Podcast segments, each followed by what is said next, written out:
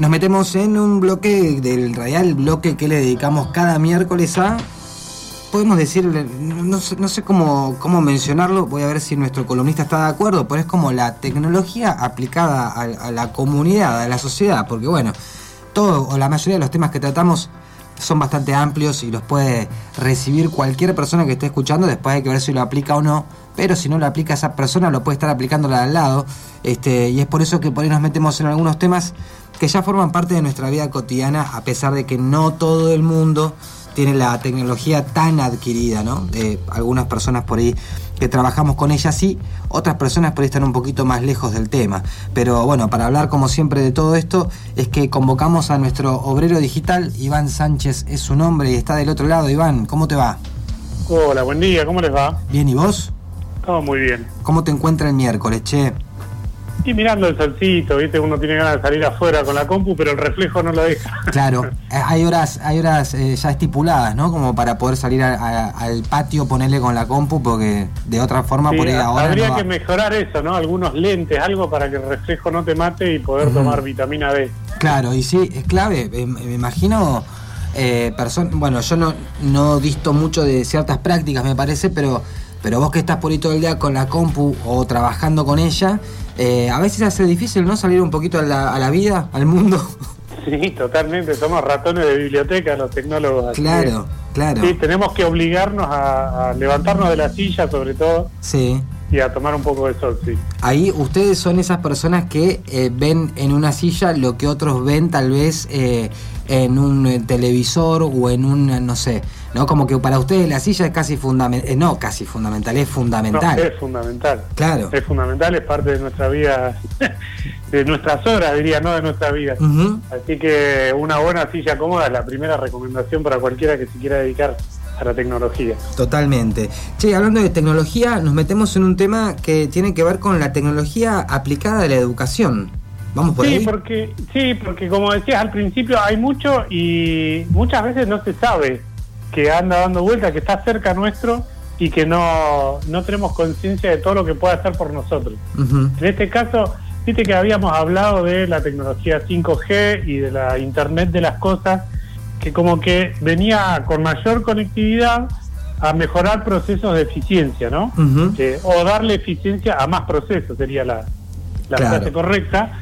Este, bueno, con la educación pasa lo mismo. Hay toda una rama de la tecnología y del desarrollo tecnológico que se refiere específicamente a la educación y que hoy se lo llama EdTech.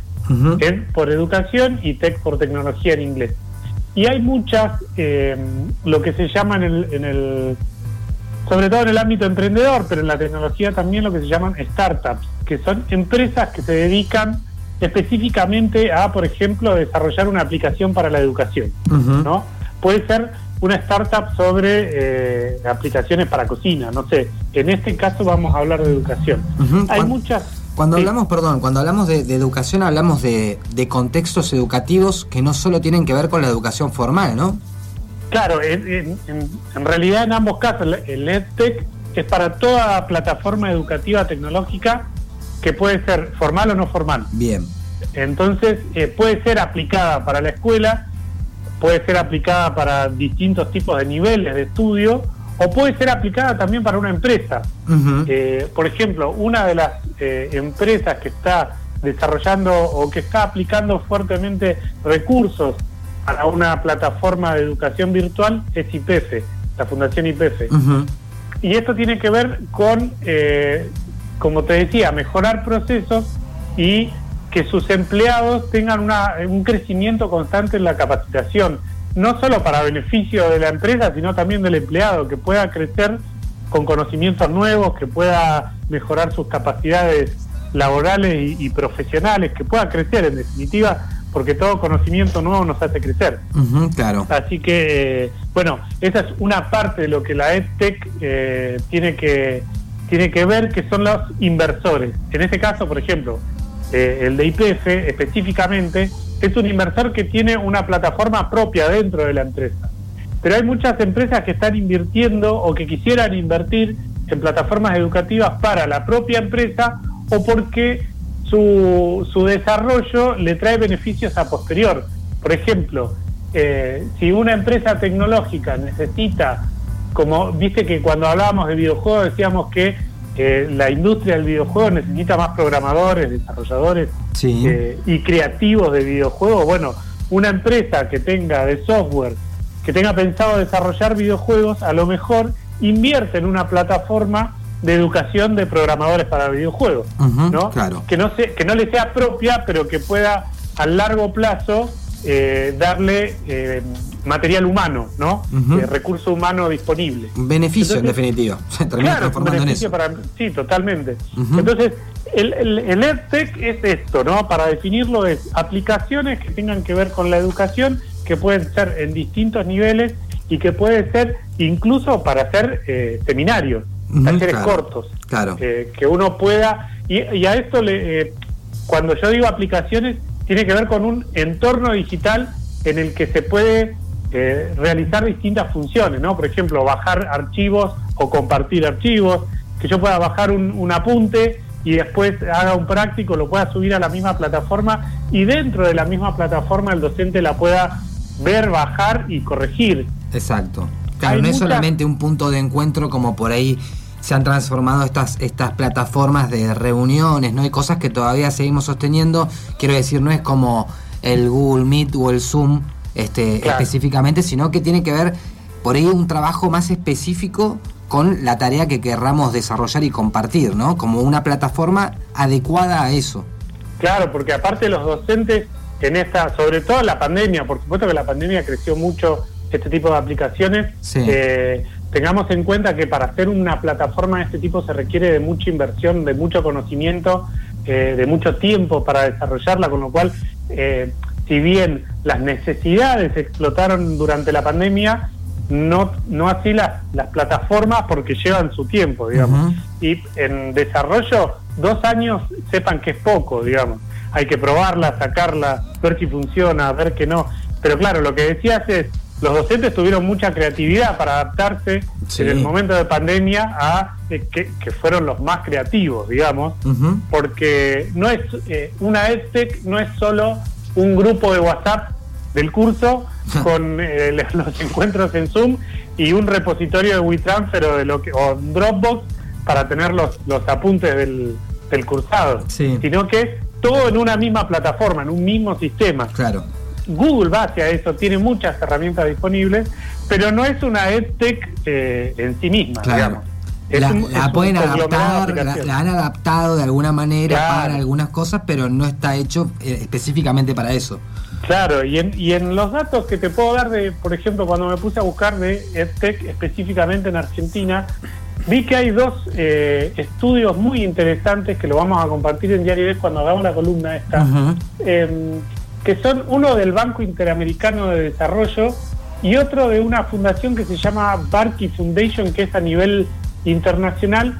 lo que hace la fundación o lo que se plantea la fundación es mejorar a los docentes de todo el mundo en sus capacidades, en sus conocimientos, darle más y mejores herramientas tecnológicas o no. Eh, y ellos hicieron un estudio de cómo es el ecosistema tech argentino. 61 en 2020 y 68 en 2021. O sea que fíjate que no hay un crecimiento como la pandemia nos indica que debería haber. Claro. A eso iba con lo de lleva su tiempo, desarrollo, pruebas, etcétera. Y a eso ibas también con esa con, con, la idea de que los y las docentes tal vez fueron los más creativos a la hora. Claro. ¿no? Claro, es más creativo porque en realidad lo que la, toda aplicación tecnológica tiene que ver con una necesidad. Aparece la necesidad, aparece la aplicación tecnológica.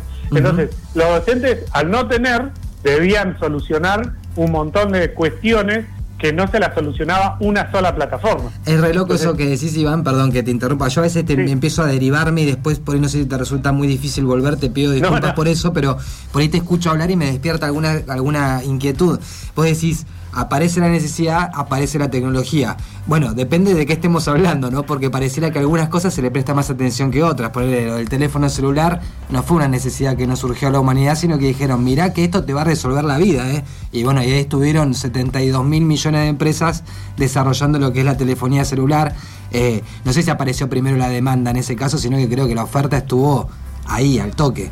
Y ahí entramos en una discusión más filosófica. Yo creo que sí, la necesidad de estar conectados eh, es una necesidad. Después lo que vos decís está más referente, más en más referencia a lo que es el consumo, que cuando vos tenés la necesidad cubierta, lo que tienen que hacer es mejorar el producto para generar una digamos una ventaja competitiva con tu con, con, tu competencia valga la redundancia.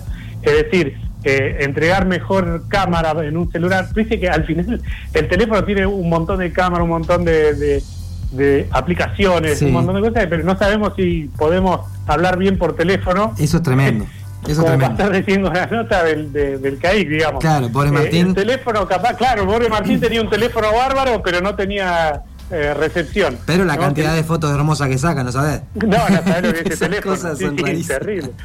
Este, que pasa en todas las radios del mundo, aparte. Que, que no, viste que los celulares son un problema, pero bueno.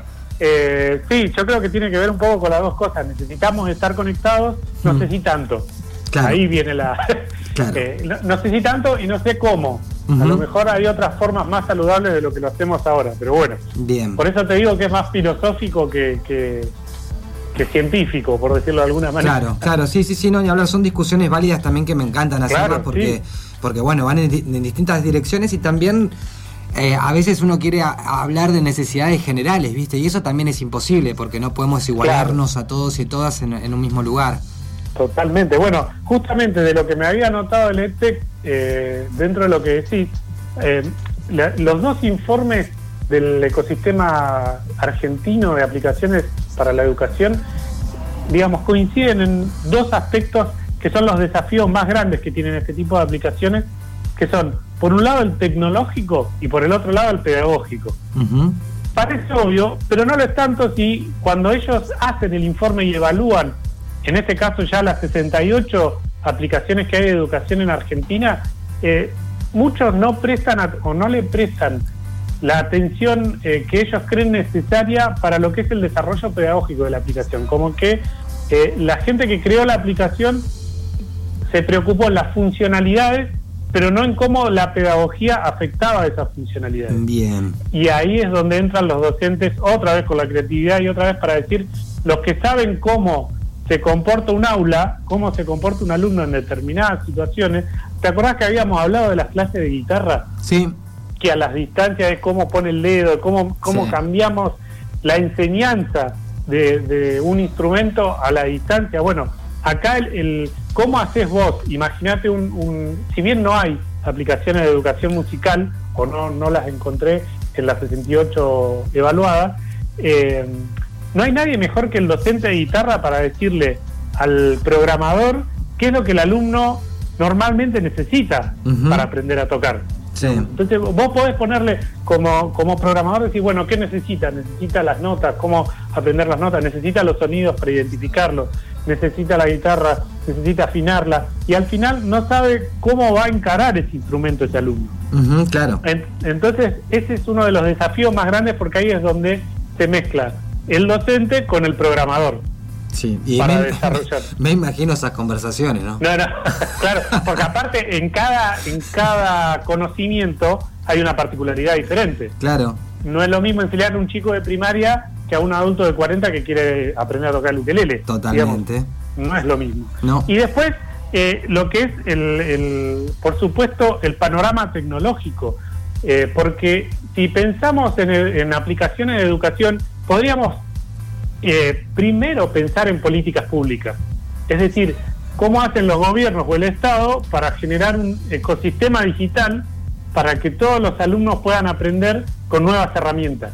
Porque esto lo hemos hablado también, más del 20% de los alumnos se quedaron fuera del sistema educativo durante la pandemia por falta de conectividad. Sí. Entonces, ahí hay otro desafío, es el tecnológico con las capacidades instaladas de cada escuela. Si tenemos problemas para comprar pizzas, eh, tener una, una tablet para cada alumno debe ser casi sí, parece utópico, sí. Claro, ahora bien, podemos pensar en situaciones intermedias, digamos, con la capacidad que tenemos, ¿qué podemos hacer? Digamos, capaz que no, no podemos llegar, porque por ejemplo, menos del 15% de las escuelas rurales de todo el país tienen conexión a Internet. Entonces, ¿qué hacemos? ¿Olvidamos a ese 15% de escuelas y de alumnos? me van a decir, bueno, la, la, cantidad de alumnos no es representativa en el panorama del mapa general del país. Bueno, pero eso lo decís porque no te toca a vos. Claro, pero los deja, claro, los dejaba fuera del, del, círculo de capacidades, digamos, porque no le das la oportunidad en general.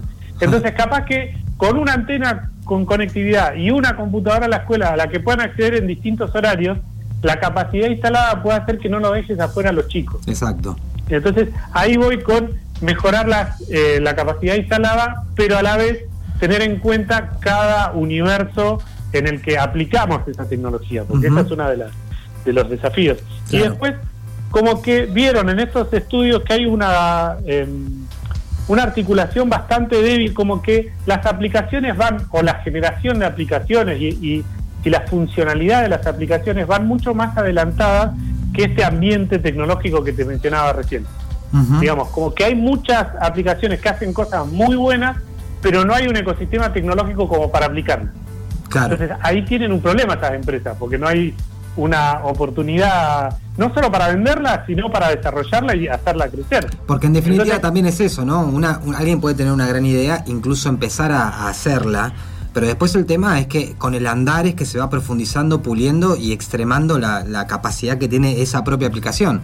Claro, porque ahí volvemos a la misma discusión de los teléfonos. O sea, vos tenés la necesidad, correcto. Hay una solución para esa necesidad. Ahora, la solución no, eh, no tiene que ver con la capacidad instalada. Si vos le das un teléfono en chino a un español, lo, más probable es que no sepa cómo funciona. Claro. O hacerlo funcionar. Entonces ahí la solución está mal encarada.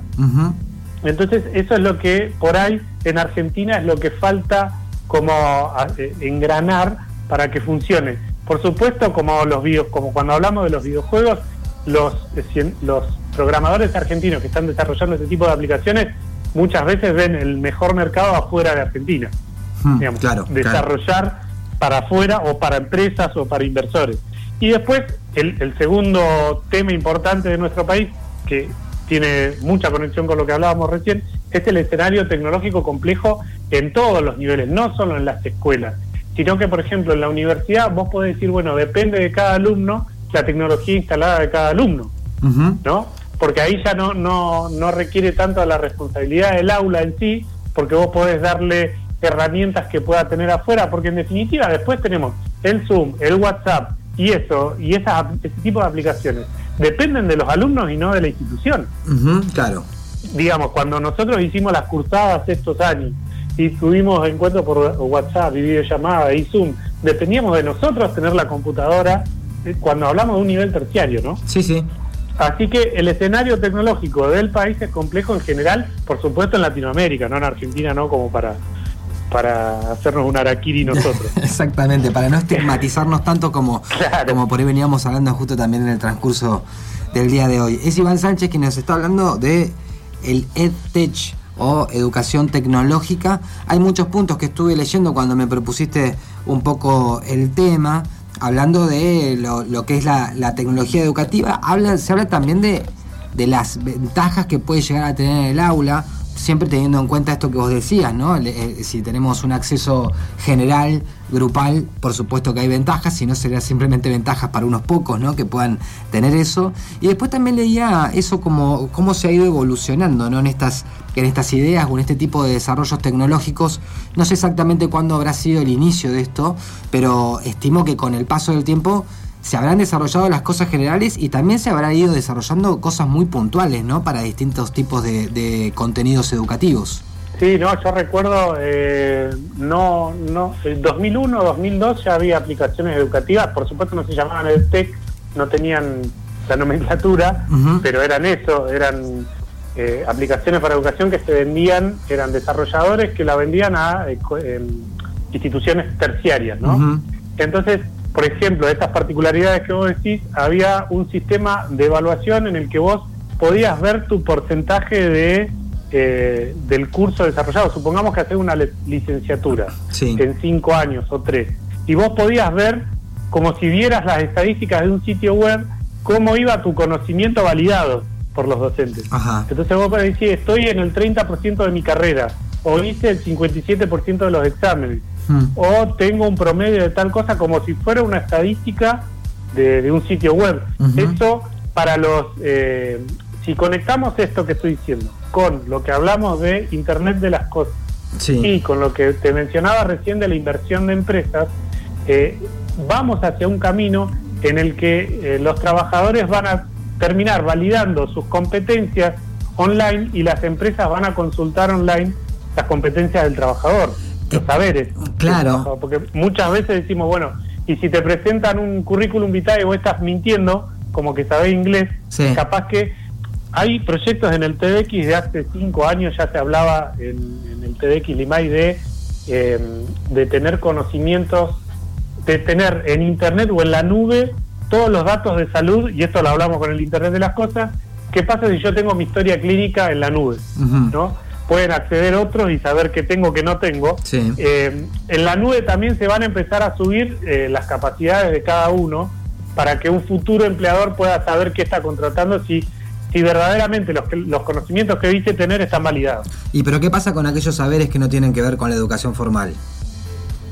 ¿Con cuáles, por ejemplo? Porque muchas de las aplicaciones de TEC tienen que ver con las habilidades blandas, por ejemplo. Ah, bueno, bueno, entonces ahí era una parte que no me que no que no había terminado de conocer, obviamente no la habías empezado a hablar, pero claro, digo, si uno solamente se va a regir por lo que figura en un lugar, en una página, en un sitio, lo que sea de internet, y que habla específicamente de los títulos que uno tiene, de los estudios que ha realizado y todo, pero no habla ni de las experiencias, ni de un montón de cosas que uno aprende en la vida en general y que te forman también como profesional, medio como que queda una parte muy parcial. Pienso también en aquellas personas que quisieran conseguir trabajo y que no tienen acceso a la educación, por ejemplo. No, porque además ahí tenés un problema, lo que veníamos hablando de la solución. La solución no se adapta a las necesidades del, del que está consultando ese dato. Porque si vos no tenés la habilidad blanda de esa persona, lo más probable es que te equivoques al tomar la decisión, entonces la estadística está mal tomada. Claro. El número estadístico está mal tomado. O la muestra, por decirlo de alguna manera. Lo que pasa es que, por ejemplo, en las petroleras ha pasado mucho de que ponen a excelentes ingenieros eh, en puestos jerárquicos y no saben manejar un equipo de trabajo. Exacto precisamente porque no tiene habilidades blandas o no las desarrolló. Entonces hay muchos cursos dentro de las empresas petroleras de habilidades blandas. Entonces, eso que vos me decís, claramente, en la necesidad del, del, empleador, el Big Data que se recolecte va a tener que ver con sus necesidades específicas, porque la calidad humana también vale. Claro, por supuesto. No es solo un dato. Y no, no, no, no, no desde ya. Entonces Vos, ahí te digo, ahí lo que vos vas a consultar es la validación de conocimientos, pero no la, el, recurso humano. Exactamente, claro. Claro, y es, y es el 50% del asunto. Claro, sí, totalmente. Por eso te digo, la tecnología aplicada no es la solución a todos los males. Es una, hay que ver cómo y qué muestra tomar para eh, tomar las decisiones. Claro. Porque, por ejemplo, eso que hablamos de políticas públicas, hay dos ejes en los que hay que trabajar hoy. Uno es la inclusión digital y la otra es la solución adaptable, como veníamos hablando. Digamos, que vos puedas con el entorno eh, económico, social y tecnológico que tenés hoy, aplicar soluciones que sean válidas para ese entorno. Ahí está el desafío de, una política pública. Y después, por ejemplo, de los inversores que tengan soluciones de EdTech escalables. ¿A qué voy? A que esto que decíamos de su recurso humano es solo interna y no una nube externa que puede consultar cualquier otra empresa. Entonces yo sé que esta persona califica bien en eh, trato con los demás, en trabajo en equipo, en proactividad, pero además sabe de matemática, o sabe de ingeniería, o sabe de eh, programación web. No lo sé. Pero es como un montón de casilleros que vos tenés que, llenar para tomar esa decisión. Claro, sí, sí, sí. Pero bueno, eso por eso te digo, la, la, todas estas particularidades las tienen en cuenta a la hora de desarrollar aplicaciones para la educación, porque, el, eh, como te decía al principio, una aplicación educativa no es solo darle un contenido a una persona, porque vos podés hacer un sitio web con un repositorio de un montón de ejercicios para chicos de primaria. Hmm. Pero si no tenés un docente o alguien que te oriente pedagógicamente, ¿cómo sabes que todos esos ejercicios juntos llevan un proceso de aprendizaje correcto? Claro, y aparte ahí te surge la, la individualidad y te surge la subjetividad, ¿no? Porque aún habiendo un docente, eh, justamente lo que puede aprovecharse de él, en el mejor de los, de los sentidos, lo digo, es que puede tener la versatilidad de poder explicar algo de distintas maneras justamente para tener la mayor llegada posible a todas esas individualidades que están ahí en juego, ¿no? Cuando tenés por ahí una maquinita o una cosa que te dice 2 más 2 es 4 y no te preguntes por qué y no te lo puedo explicar de otra forma porque no hay, y bueno, ahí ya el aprendizaje es bastante selectivo. Sí, porque además es como alguna vez hablamos de los periodistas que reemplazaban presentadores de noticias con robots. Sí. Eh, en, el, en, ninguna de las aplicaciones educativas que menciono de estas 68 en Argentina, pero hay muchas más en el mundo, en ninguna se prescinde del docente como tal. Claro, claro. Digamos, porque el acompañamiento humano, por más que vos tengas un robot con inteligencia artificial que aprenda de tu manera de aprender y te dé los conocimientos que vos necesitas, el contacto humano no deja de ser necesario. Y además, para hacer, eh, como decíamos, en la inteligencia artificial, para programar la inteligencia artificial, tiene que haber una mente humana atrás que le diga qué es lo que tiene que programar, hacia dónde va el algoritmo. Y para eso necesitamos el que sepa de pedagogía. el, como decís vos, explicarlo tres veces de manera distinta, a lo mejor un robot con inteligencia artificial puede desarrollar esa habilidad. Pero el docente es el que le va a decir a ese robot cómo, cómo adelantar ese algoritmo. Entonces, en ninguna de las aplicaciones prescinde del docente. De hecho, es la figura central y es lo que más se necesita, porque cuando vos desarrollás la aplicación, pensás en un programador y un diseñador gráfico para las pantallas, para la interfase, pero necesitas al docente para que te dé el contenido y cómo desarrollarlo. Exacto, exacto. Bien, Iván, es muy interesante este tema también. Eh, a veces, viste que, bueno, no me pasa a mí que cuando por ahí charlamos previamente y me propones alguna temática, inmediatamente eh, lo siento atractivo y no sé bien por qué, porque, eh, eh, claro, pero por el hecho de que una vez que uno se pone a leer, se da cuenta de que sabe menos de lo que cree atractivo, digamos, ¿no? Entonces decís, a ver de qué se trata la tecnología aplicada a la educación, así como en un título me parecía que estaba bueno y después, claro, te pones a leer y es muy interesante y hay un montón de aristas que probablemente nosotros en una columna radial no podamos abordar, más allá de que lo intentamos, pero bueno. te tiro, te tiro así una bombita. Dos de las vacancias de estos informes que encontraron de las del entorno del ecosistema argentino, vacancia digo a temas que están poco desarrollados. Sí. Es uno el deporte, la enseñanza del deporte o la educación del deporte, y el otro, y tiro la bomba y explota todo, es ESI. ESI, claro. Por ejemplo, no hay aplicaciones educativas para ESI con lo, con lo que los chicos utilizan la tecnología, claro, Sería como una manera muy fácil de acceder o por lo menos potencialmente... de acercarse. Claro. Al alumno, claro, porque una, una parte es el docente como hablábamos y otra parte es cómo aprende el alumno. Claro, sí, totalmente. Bueno, Iván, seguiremos charlando como siempre cada miércoles acá. Pueden encontrar estas columnas en Spotify. Tiene su propio canal, El Obrero Digital de No Somos Lo Mismo. Ahí pueden escuchar estas charlas. También lo pueden seguir a Iván en Diario 10, publicando por supuesto notas de tecnología y bueno, un montón de kioscos más que tiene que no los vamos a mencionar. y aportar, y aportar, porque no decirlo, que hablen de esa... También, eso, ni hablar, si a alguien le interesa alguna temática que podamos abordar con Iván, desde ya siempre es bienvenida la sugerencia y sobre todo las inquietudes que puedan tener del otro lado. Pero bueno, por lo pronto yo celebro y, y festejo estos encuentros, Iván. Muchísimas gracias. Voy a, ver qué otro kiosco me queda acá incendiado. Dale, fíjate, porque por ahí en este tiempo, viste, las cosas son dinámicas, son dinámicas. No aprendo más, hablando de educación, no aprendo más. Claro. Bueno, nos estamos hablando el miércoles que viene entonces. Dale. Dale, Iván, muchas gracias. Gran abrazo a todos. Un abrazo, hasta luego. Pasaba Iván Sánchez, nuestro obrero digital, hablándonos hoy sobre EdTech, la educación a través de la tecnología.